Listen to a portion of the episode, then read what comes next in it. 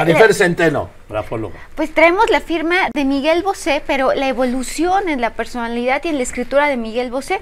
Pero antes, ¿Qué? el viernes a las 12 del día se estrenó el capítulo 30 la te- de la temporada 3 de Joaquín Marín de Dopingüe. Ah, sí, sí, sí, sí. Y yo no quiero spoilear, pero fue uno de los mejores episodios. ¿Así? ¿Tanto? Pues es que es muy valiente. Eh, No, pero está divertido. Es muy divertido, pero es muy valiente. Gracias, gracias. Entonces, Marifer, Miguel Bosé. Miguel Bosé, además eh, es impresionante cómo se ha transformado la escritura. Hay mucha gente que dice, la firma ya no me sale a través del tiempo.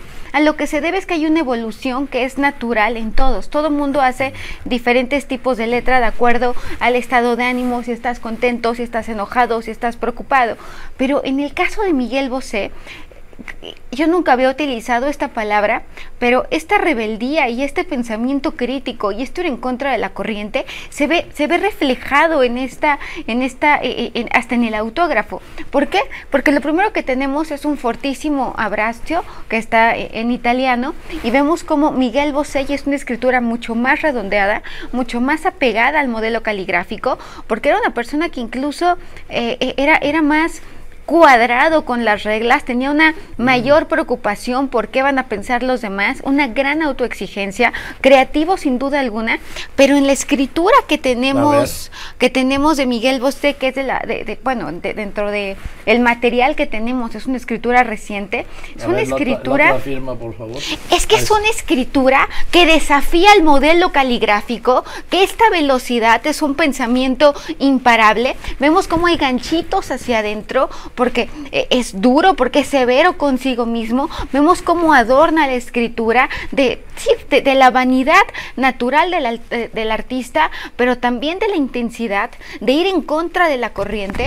Una persona que cuestiona absolutamente todo, que, que- de, de- una idea simple él va a sacar conclusiones mucho más profundas. Una persona que termina lo que empieza y una persona que además es terca, es inquieta, es determinada, se presenta tal y como es, le gusta a quien le guste y además con una libertad y con una seguridad impresionante. Sí, la firma es siendo parecida, es otra.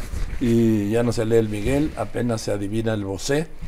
Y cambió una cosa que para mí es importante. En la firma anterior de juvenil firmaba con el acento. Aquí ya no pone el acento, no sé si por economía, por digo economía al escribir. Sí, de tantos autógrafos que da. Pues mira, la, escritura va cambiando en, el sentido que, cu- cuando escribes mucho, piensas muy rápido, tienes una gran agilidad mental o tienes que firmar demasiado, se va a convertir en escritura filiforme, que es una escritura en forma de hilo. Nadie firma igual dos veces, dos firmas iguales, una es falsa, es un principio de grafoscopía. Pero claro, la evolución gráfica es ir omitiendo, uno ya, ya ni siquiera es tan cuidadoso de las formas y de las maneras, le interesa más estar bien con él que con los demás.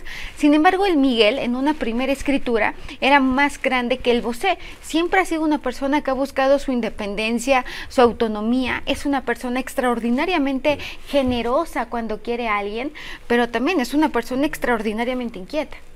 Gracias, Marifer. Gracias a ti. El gran Miguel, nos vemos el próximo lunes, Marifer Centeno.